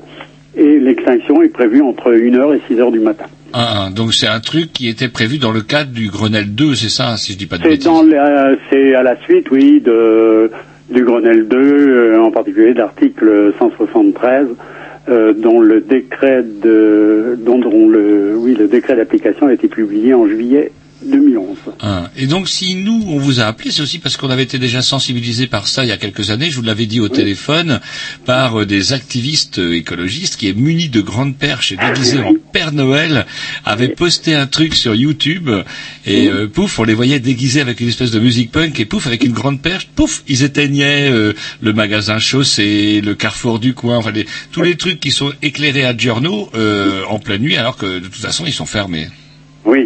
Oui, oui, euh, sont nos, nos amis en quelque sorte de, du clan du néon. Il y a d'autres associations qui ont porté un autre, qui portent un autre nom, qui se sont beaucoup employés à couper les vitrines des magasins, qui à partir d'une certaine heure, ben, en fait, ne servaient plus à rien euh, et ne pouvaient pas tellement euh, avoir un impact sur le commerce euh, dans le courant de la journée. Hum, hum. Alors, euh, on va revenir peut-être aux origines. Euh, Comment la NPCEN, E c'est une, une vieille association qui a déjà 15 ans, si je dis pas de bêtises. C'est ça, exactement. Et donc, euh, c'est quoi son origine? Vous étiez à son origine, vous, monsieur Alors, Blu euh, à l'origine, euh, l'association a été créée par des astronomes amateurs euh, qui ont été les premiers témoins de la dégradation de l'environnement nocturne parce que euh, ils avaient l'habitude d'observer des objets dans le ciel qui petit à petit n'étaient plus euh, observables ou difficiles à observer euh, justement parce que la lumière euh, atténuait leur, leur rayonnement lumineux. Et donc, ils ont été les premiers à, à tirer la sonnette d'alarme. C'est très ancien, c'est aux États-Unis dès les années 70. En France, ça, c'est les astronomes amateurs sont manifestés dans les années 95. Je n'étais pas à l'origine, moi je suis arrivé euh, en 2001 en participant à l'Assemblée générale de l'association de qui s'appelait l'ANPCN à l'époque. Il n'y avait pas le E de environnement qui a été ajouté en 2007 à partir de l'adhésion à la Fédération France Nature Environnement. Alors pourquoi vous, euh, vous avez décidé de vous impliquer? Alors je rappelle que vous êtes un bénévole. euh, Il y a un paquet de bénévoles. Alors j'ai noté un chiffre quelque part. J'ai noté, euh, c'est assez énorme. Il y aurait près de 5500 personnes qui travailleraient plus ou moins en liaison avec vous aujourd'hui. Oui, absolument. Euh, Nous ne sommes que des bénévoles. Alors, euh, Les donc, beaucoup 5500, sont encore en mal. activité professionnelle. Donc, ça, ne- ça n'est pas sans poser de problème. Ça donne euh, un travail euh, assez monumental à certains. Euh, aux retraités aussi, qui sont moins actifs que les que les bénévoles, parce que euh, ce serait pas la peine de mettre l'âge de la retraite à 65 ans si à 70 ou 75 on était aussi actif qu'à 50. Donc tout le monde a, a sa petite part de, de, de- de pénibilité dans l'action et de, de, de travail. C'est important, euh, c'est très prenant, mais euh, bah, on est motivé quoi. Hmm. Alors, vous avez parlé des astronomes amateurs, parce que ben, j'espère que tout le monde a bien compris. Effectivement, plus il y a d'éclairage autour de vous, moins vous pouvez distinguer les étoiles. Alors, c'est rigolo d'ailleurs, parce que quand on va sur votre site, et j'incite les auditeurs à aller sur le site de la NPCEN, E il y a la carte de la pollution, euh, comment dirais-je, nocturne. Vous tapez le nom de votre département, et puis pouf. Alors, il n'y a pas pour tous les départements. Il n'y a pas pour le 22, notamment, par exemple. Mais j'ai vu pour le 35, le 56, dans l'Ouest, en tout cas. ce en ce qui nous concerne, et on se rend compte qu'effectivement, euh, il y a des endroits, ça doit être bien difficile de voir Orion, parce que je frime, parce qu'effectivement, sur votre site, Orion, c'est la référence. Bah, oui, c'est une référence euh, intéressante, facile à voir, en particulier à cette époque-ci, puisque on repère ce, ce grand quadrilatère dans le ciel avec les trois étoiles en, en travers un peu qui représente le baudrier d'Orion. Donc on la repère très facilement et toujours en hiver. C'est l'époque où elle est visible. Euh, pourquoi Orion ben Parce que dans Orion, il y a une nébuleuse euh, qui, porte le nom de M41 et qui euh, est une pouponnière d'étoiles, c'est-à-dire dans cette nébuleuse naissent des étoiles, naissent des étoiles euh, euh, assez régulièrement. Euh, Bon, elles naissent pas en quelques minutes, c'est des, des, années, des années, des dizaines, centaines d'années pour que des étoiles de, se forment peut-être des milliers d'années. Et euh, donc, euh, elle, cette constellation a un certain intérêt à partir de ça. Mais il y en a une qui est très connue aussi, c'est la Grande Ourse, qui est facile à repérer. Et par exemple, on sait que dans un ciel très noir, euh, on peut y trouver environ 400 étoiles. C'est euh, euh, c'est pas environ, je crois que c'est 400. Et donc, ben, dans les villes très éclairées, si on arrive à en voir 7, ça va encore. Quelquefois, c'est, c'est moins que cela.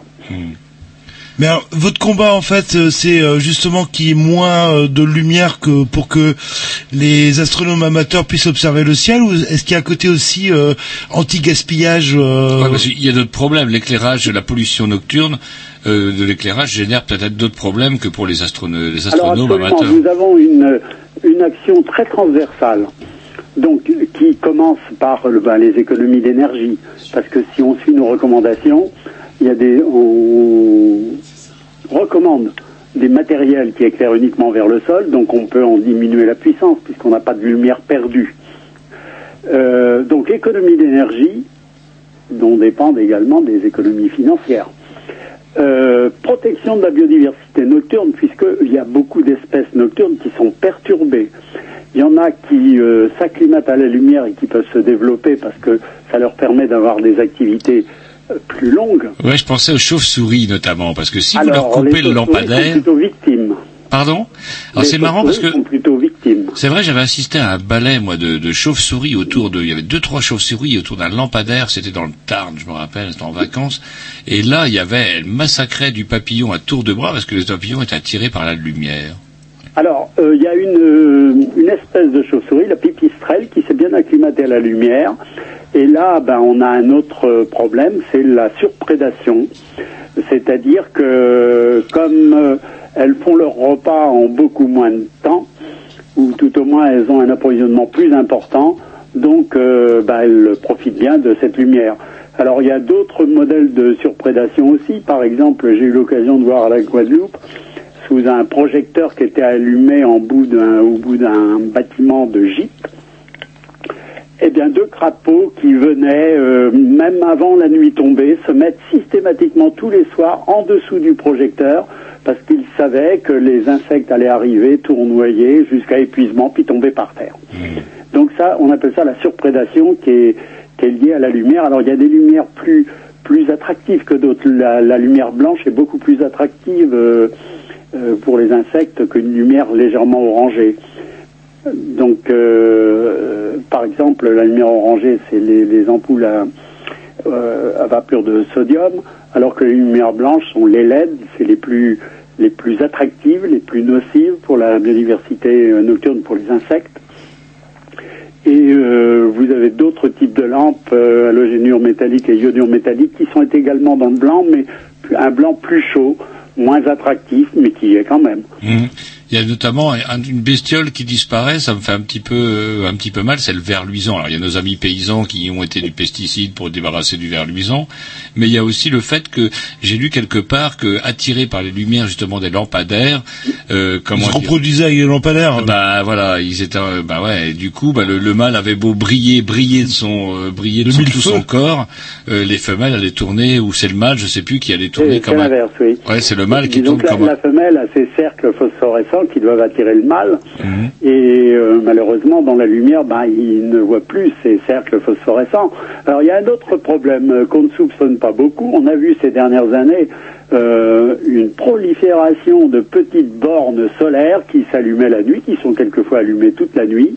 Et là aussi, c'est très mauvais pour le ver luisant parce que le papillon, le mâle qui est un papillon, eh bien, euh, il va se poser plutôt sur la borne que sur la femelle. Et donc, il n'y a pas de fécondation et donc il y a disparition. Donc les Et bornes ça, c'est pas solaires. en milieu rural, c'est pas les pesticides, Ah. c'est les lumières euh, urbaines. Le petit- les petites bornes qu'on peut mettre, par exemple, dans son jardin solaire, on se dit pouf, c'est bio, c'est cool. En fait, non, c'est tout con. Ben eh oui, oui. Bon. Voilà. Donc, euh, Bon, bah, ma borne solaire, je sais où la mettre. Merci, Monsieur Blu. Je vous en prie. Et sinon, euh, je sais pas, vous avez des activités. euh, Est-ce que vous, quand vous contactez euh, une zone commerciale, par exemple, pour leur demander de, de réduire ou d'éteindre, enfin éteindre, ouais, euh, il y a des, c'est pas tout le temps, c'est entre minuit et 6 heures du matin, c'est bien cela? Euh, pour l'arrêter, l'arrêter, oui, a fixé euh, minuit, euh, une heure aux 6 heures du matin. Maintenant, il y a aussi des activités, par exemple, qui peuvent se prolonger au-delà d'une heure. Donc là, elles auront une heure après la fin des activités pour euh, couper leur éclairage. Euh, bien sûr, il y a aussi euh, les activités qui se font en 3-8. Euh, Là, on- il faut pas être idiot. on sera bien obligé de tolérer, de tolérer certaines, certaines, comment dire, Tolérant, enfin voilà. non, juste- en gros, ouais. alors, il y a également des, plusieurs, comment dire, euh, excusez-moi, je trouve pas le mot, mais de, de, euh, comment dire, des, des, festivités, des jours fériés, des, par exemple la période de Noël, où là, l'éclairage sera autorisé euh, des certains week-ends et puis euh, dans dans certaines euh, zones euh, touristiques à influence euh, comment dirais-je à affluence euh, assez régulière tout au long de l'année. Donc euh, c'est des, des comment dirais-je des, des aménagements qui ont été prévus. Euh, donc comme il en a été prévu certains autres en fonction des activités. Alors, on va s'éc- mais c'est le préfet qui en décidera Alors justement, moi, j'aurais une petite question. On va s'écouter un petit leak si vous êtes d'accord. Mais il y aurait des petites questions que j'aurais à vous poser par rapport notamment justement au développement des dérogations et de certains délais. qui- Dérogation, ouais, merci, vous me dites. Ouais, dérogations et certains délais qui me dérogations paraissent un petit peu limite limite, je dirais. À tout de suite.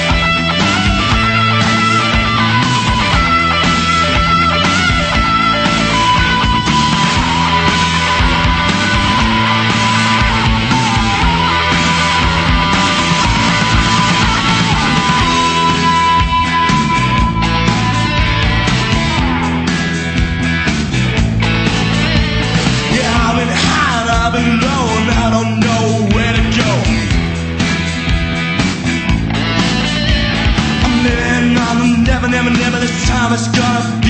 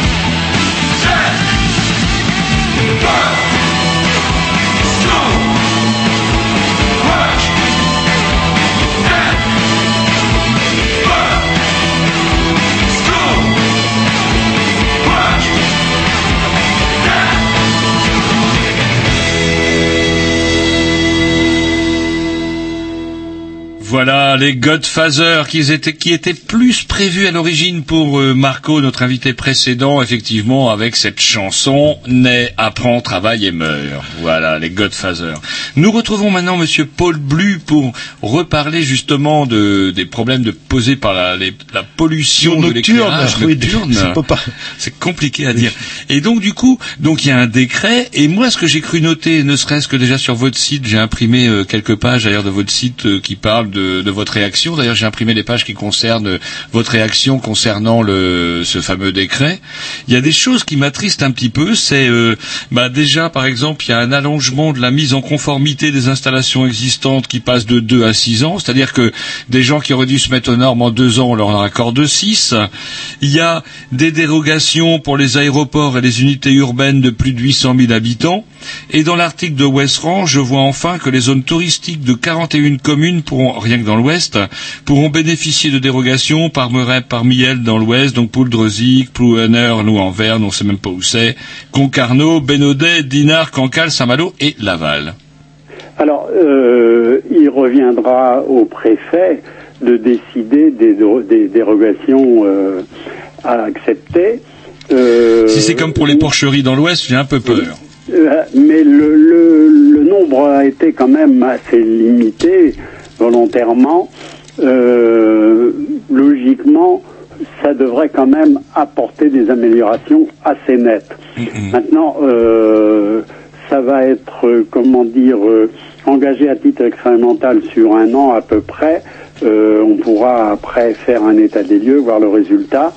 Mais en principe, ça devrait quand même apporter une certaine amélioration. Bien sûr, c'est en deuxième partie de nuit. Il faut savoir aussi qu'en deuxième partie de nuit, il y a déjà beaucoup de communes, en milieu rural en particulier, qui coupent l'éclairage public, en totalité ou partiellement, beaucoup en totalité. Euh, donc ça viendra s'ajouter à, à ces extinctions euh, qui existent dans les communes. Et euh, justement, vous attaquez aussi, enfin vous attaquez, façon de parler, c'était de sensibiliser les zones commerciales pour qu'ils limitent leur éclairage. C'est quoi leur argument comment vous êtes reçu en fait dans ces zones commerciales? Eh bien, l'argument, c'est toujours euh, la sécurité. Voilà, c'est ce que j'ai. c'est ce que- Voilà. Alors, si vous voulez, ça, c'est un faux problème, c'est une idée reçue, parce que euh, la lumière n'assure pas la sécurité. Elle y participe dans certains cas, mais elle ne l'assure pas. Euh, la lumière, il faut l'utiliser euh, intelligemment, c'est-à-dire que euh, les projecteurs peuvent être euh, équipés de détecteurs de présence.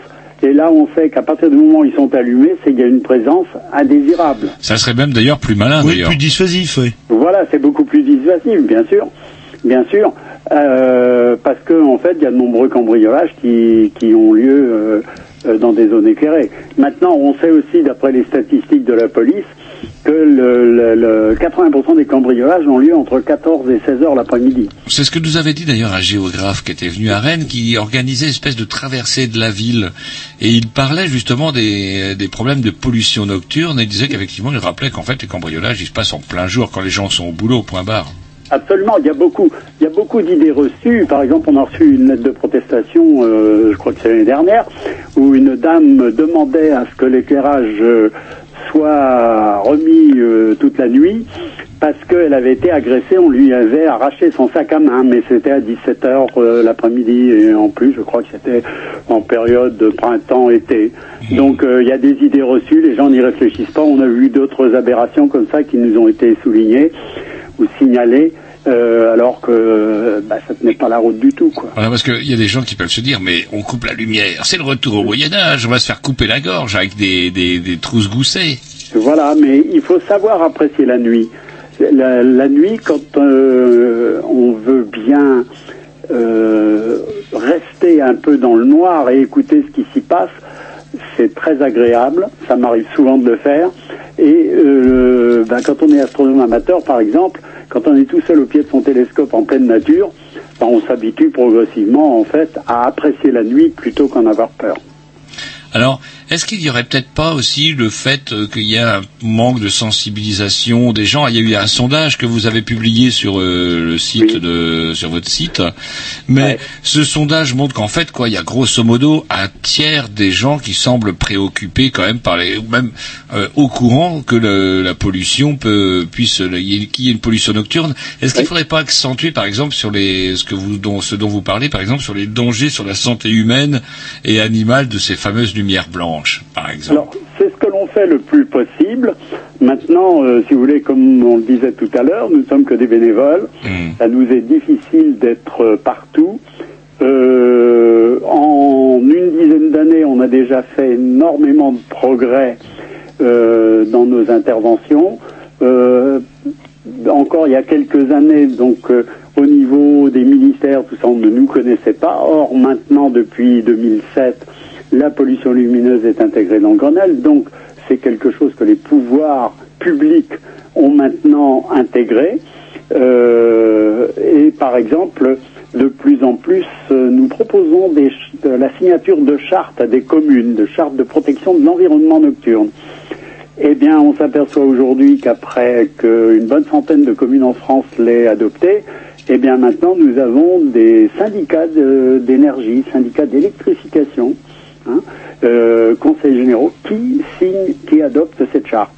Nous l'avons, ça a été fait en Vendée au mois de d'août l'année dernière et euh, également vendredi dernier dans le Maine-et-Loire où le syndicat d'électrification, le conseil général, une société d'équipement euh, d'aménagement public et euh, 11 communes ont adopté cette charte euh, ensemble le même jour. Donc, si vous voulez, il y a une prise de conscience à ce niveau-là, euh, et petit à petit, ben, le, euh, cette, cette, euh, comment, cette perception de la protection de la nuit, qui est indispensable à la vie sur Terre, on a besoin de la nuit autant que du jour. Oui, dans le cycle Euh, du sommeil. Cette perception commence à faire son chemin. Alors justement, vous menez une opération, on va, on va peut-être pouvoir terminer là-dessus, mais en tout cas, nous menez une opération qui, euh, qui s'appelle le concours des villages étoilés. Et vous décernez tous les ans, euh, comment dirais-je, des prix aux villes qui ont fait l'effort, euh, effectivement, de lutter contre la pollution nocturne euh, due à l'éclairage. Et euh, vous décernez des étoiles, ça va de 1 à 5 étoiles. Oui.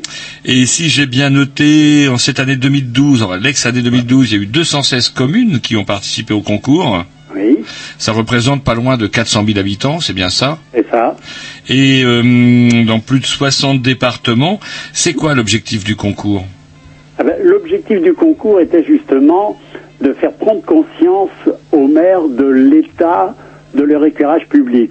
Parce que euh, l'éclairage public est géré euh, de deux façons. En milieu rural par les syndicats d'électrification qui sont une, émanation de, de- de- des élus des communes, c'est-à-dire que le président du syndicat départemental d'électrification est, un maire, le secrétaire également, euh, le trésorier aussi. Euh, aux élus des communes euh, s'ajoute un staff de techniciens avec un directeur et des délégués qui eux sont les, euh, les maîtres d'œuvre quand il y a une opération d'é- d'éclairage public à faire. Dans les grandes villes, les grandes villes ont leur propre service technique. Et donc, euh, l'approche est un petit peu différente. Donc, si vous voulez, le, le- le- le- la- la- l'installation, le- les recommandations, le nombre de lampadaires, les puissances, tout ça sont prescrits par les syndicats d'électrification. Hmm. Alors du coup c'est pas mal parce que euh, là vous avez noté, euh, je, je- je lis votre site toujours 145% de hausse de participation à ce concours et euh, il y a des, désormais il y a- alors que c'est vrai que on peut on peut noter quand même que c'est principalement les petites villes hein, qui qui participent à ce concours mais désormais il y a des villes jusqu'à près de 35 000 habitants qui participent. C'est ça, oui. Alors donc, tout ce que je vous disais tout à l'heure, c'était pour euh, bien faire comment dire, prendre conscience aux maires que l'éclairage public, c'était leur affaire. Et donc, pour répondre au concours, ils sont obligés de faire un inventaire précis. Et là, ils découvrent un certain nombre de choses euh, qu'ils ignoraient et qui leur ont permis ben, de faire des économies euh, importantes. Et puis, donc, à partir du moment où ils ont une sensibilité écologique, eh bien, d'aller dans notre sens, dans, la- dans le sens de la, la protection de la nuit. On est passé à 39 communes en 2009 à 216 communes en 2012. Oui. Et euh, nous, on, on habite à Rennes. Est-ce que vous avez des renseignements sur Rennes? C'est un bon ou un mauvais élève? Euh, très mauvais. Rennes, je connais pas bien parce que c'est pas, je n'y habite pas, mais je sais qu'il y a quelques villes euh, importantes. Il y a Bruges, il y a.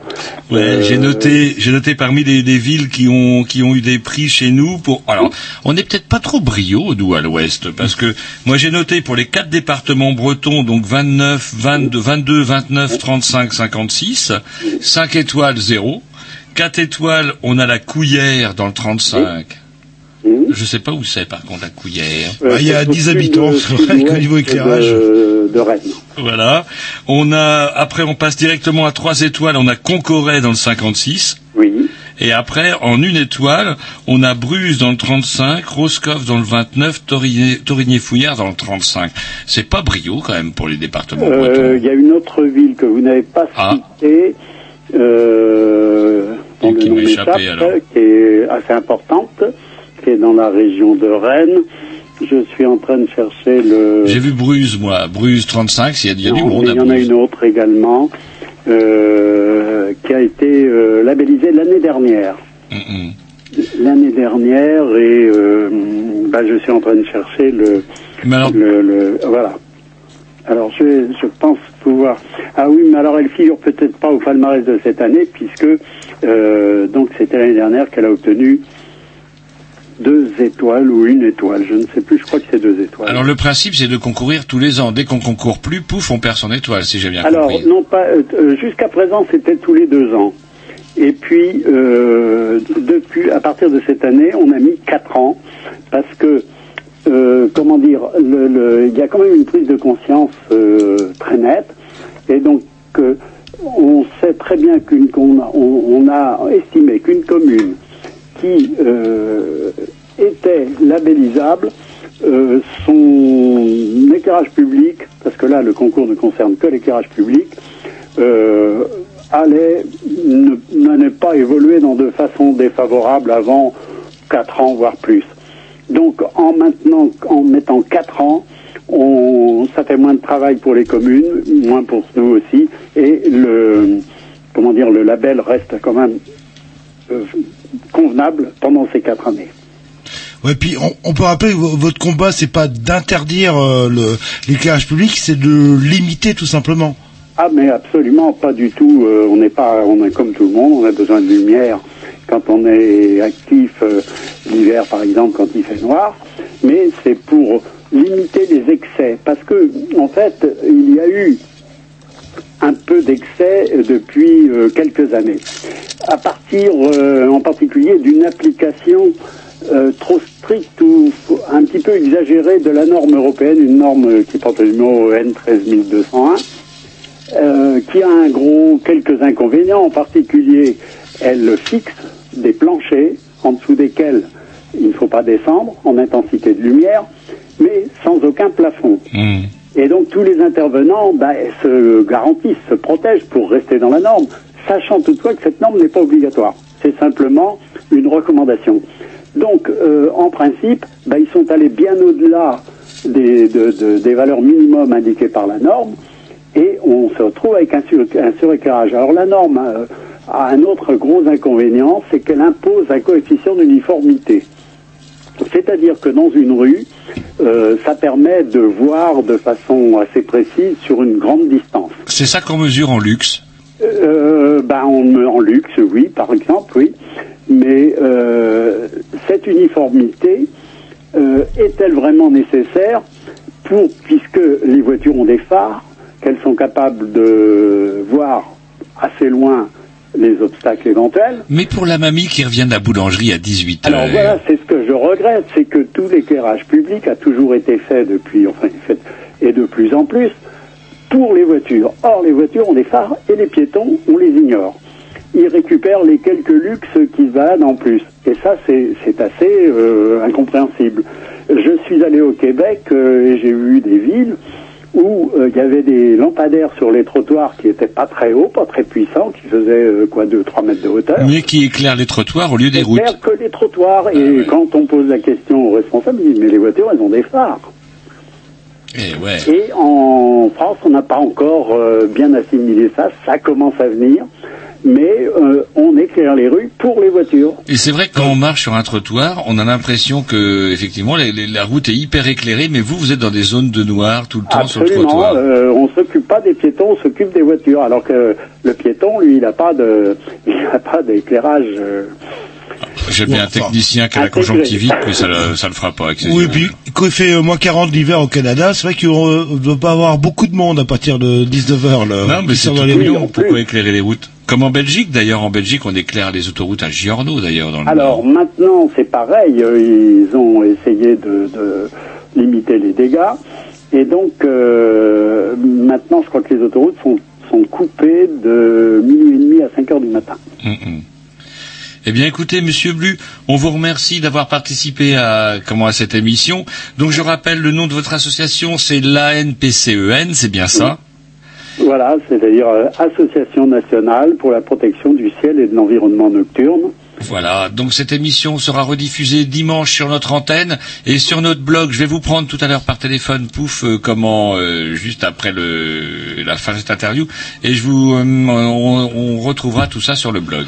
En attendant, on s'écoute un petit disque d'information à Jean-Loup qui était, qui est très garage. Et on sait, je sais pas ce qui lui arrive. C'est l'hiver, c'est parti. Les Quet Kings.